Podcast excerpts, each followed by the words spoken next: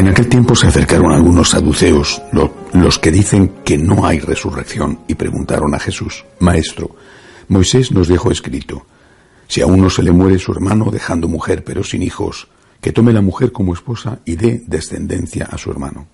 Pues bien, había siete hermanos. El primero se casó y murió sin hijos, el segundo y el tercero se casaron con ella y así los siete. Y murieron todos sin dejar hijos. Por último también murió la mujer. Cuando llegue la resurrección, ¿de cuál de ellos será la mujer? Porque los siete la tuvieron como mujer. Jesús les dijo, en este mundo los hombres se casan y las mujeres toman esposo, pero los que sean juzgados dignos de tomar parte en el mundo futuro y en la resurrección de entre los muertos no se casarán, ni ellas serán dadas en matrimonio, pues ya no pueden morir, ya que son como ángeles, y son hijos de Dios, porque son hijos de la resurrección y que los muertos resucitan lo indicó el mismo Moisés en el episodio de la zarza cuando llama al Señor Dios de Abraham, Dios de Isaac, Dios de Jacob. No es Dios de muertos, sino de vivos, porque para Él todos están vivos. Intervinieron unos escribas, bien dicho maestro, y ya no se atrevían a hacerle más preguntas. Palabra del Señor. Vivimos en una época en la cual muchos, al menos aparentemente, Muchos dicen no tener miedo a la muerte, pero tener muchísimo miedo al dolor. Esto es consecuencia de una época hedonista, donde el placer es lo más importante. Por lo tanto, lo contrario al placer, que es el dolor, es lo que más miedo nos da. Incluso eh, eh, esto lleva a los extremos de querer la eutanasia, de pedirla, lo que llamamos el suicidio asistido, o de legalizar la eutanasia, como ya ocurre en varios países, para quitar la vida a personas que lo hayan pedido o simplemente que los médicos consideren que ya no tienen calidad de vida, como de hecho está ocurriendo en algunos países. Eh, eh, están decidiendo los familiares por el enfermo que no lo pidió y, a veces están incluso eh, decidiendo hasta los propios médicos. el miedo a la muerte teóricamente ha desaparecido, teóricamente, porque la realidad es que cuando llega la hora nos encontramos todos con que eh, queremos vivir. Es, es, algo natural en la vida. La propia vida quiere vivir, es decir, las, nuestro organismo, las células de nuestro organismo están programadas para la vida, creadas para la vida, no creadas para la muerte. Los casos de suicidio, por supuesto, han existido siempre, siempre, y, siempre se ha intentado evitar que el suicida salte por el puente para, para acabar con su vida.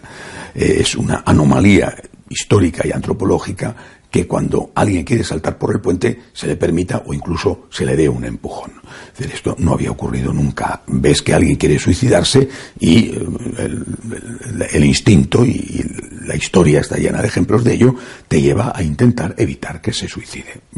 a, a darle palabras de consuelo, darle compañía o cuando el suicidio está motivado por el exceso de dolor, pues a, darle las terapias que necesita, que hoy se llaman terapias paliativas del dolor, para que no sufra, pero para que pueda seguir viviendo el tiempo que Dios le dé con dignidad.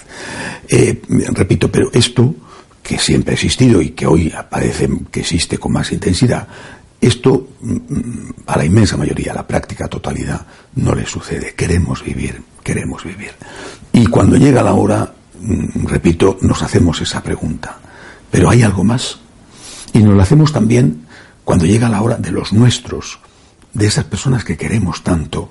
Mm, por ejemplo, los hijos que mueren antes que los padres. Es, es una doble tragedia. Siempre la muerte de un ser querido causa un enorme dolor. Cuando muere una persona que es más joven que tú, y sobre todo si es un descendiente tuyo, el dolor es muchísimo mayor. Y, te preguntas, ¿pero lo volveré a ver? ¿Seguirá vivo? ¿Habrá algo más? Es una pregunta que ha hecho el hombre desde el origen del hombre, los, enterramientos en las cuevas de, que habitaban eh, antes de la, en la época de la Edad de Piedra, es decir, antes de que empezara la historia propiamente dicha, demuestran que el hombre creía en la vida eterna. Por eso enterraban a los muertos en una posición concreta, mirando al sol, mirando la puesta de sol, eh, ponían objetos que habían sido útiles en la vida porque pensaban que los podrían necesitar eh, para después de esta vida, por ejemplo, alimentos, podían adornos, la espada que había usado. Es decir, el hombre ha intuido que tenía que haber algo más. La intuición es muy importante cuando es universal, pero es que desde Jesucristo la intuición pasa a ser certeza. No solo por la enseñanza del Señor, que es clarísima en el Evangelio de hoy, sino por la práctica, es decir, la resurrección de Cristo. Cristo muere, muere crucificado, muere ante testigos, es evidente que muere, le entierran, le entierran y protegen la puerta para que nadie robe el cadáver, le entierran y resucita. Y los que le ven resucitado, los que le tocan, los que le escuchan, los que le acompañan durante aquellos 40 días desde la resurrección hasta la ascensión a los cielos, esos fueron testigos no sólo de lo que había visto, de lo que habían visto cuando Jesús vivió sus milagros, o de lo que habían escuchado sus enseñanzas, sino testigos de su muerte y de su resurrección. Esta es nuestra certeza, esta es nuestra seguridad. No vamos a morir para siempre. Pero, dice el Señor también el Evangelio de hoy, no es el único, eh, el único caso en que lo dice, mm, va a haber un juicio. Va a haber un juicio. Recordemos aquellas frases del Señor cuando dice que seremos juzgados y nos dirán, venid benditos de mi Padre, porque he tenido hambre y me habéis dado de comer. O bien, id malditos, porque he tenido hambre y no me habéis dado de comer.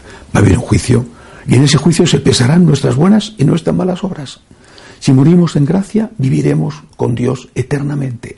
Si morimos en pecado mortal, pues nosotros mismos nos habremos expulsado al demonio. Por eso dice el Señor, los que en el cielo los que sean dignos de tomar parte en el mundo futuro y en la resurrección de los muertos, los que sean dignos, los que sean dignos porque han muerto unidos al Señor. En cambio, los que han rechazado esa unión con el Señor, los que no han querido recibir el perdón de Dios, porque no han querido pedirlo, esos, ellos mismos se han condenado. Creo que esta enseñanza esencial de nuestra fe tenemos que proclamarla, porque nos da una de las virtudes más hermosas, la esperanza. La esperanza en la misericordia de Dios, si no, no podríamos tener esperanza en la vida eterna. La esperanza en que los nuestros que han muerto no han muerto para siempre. Y la esperanza en que cuando nos llegue a nosotros la hora, que llegará absolutamente para todos, cuando llegue a nosotros la hora, podremos seguir viviendo con Dios, con Cristo, con la Virgen María, con los santos en el cielo. Que así sea.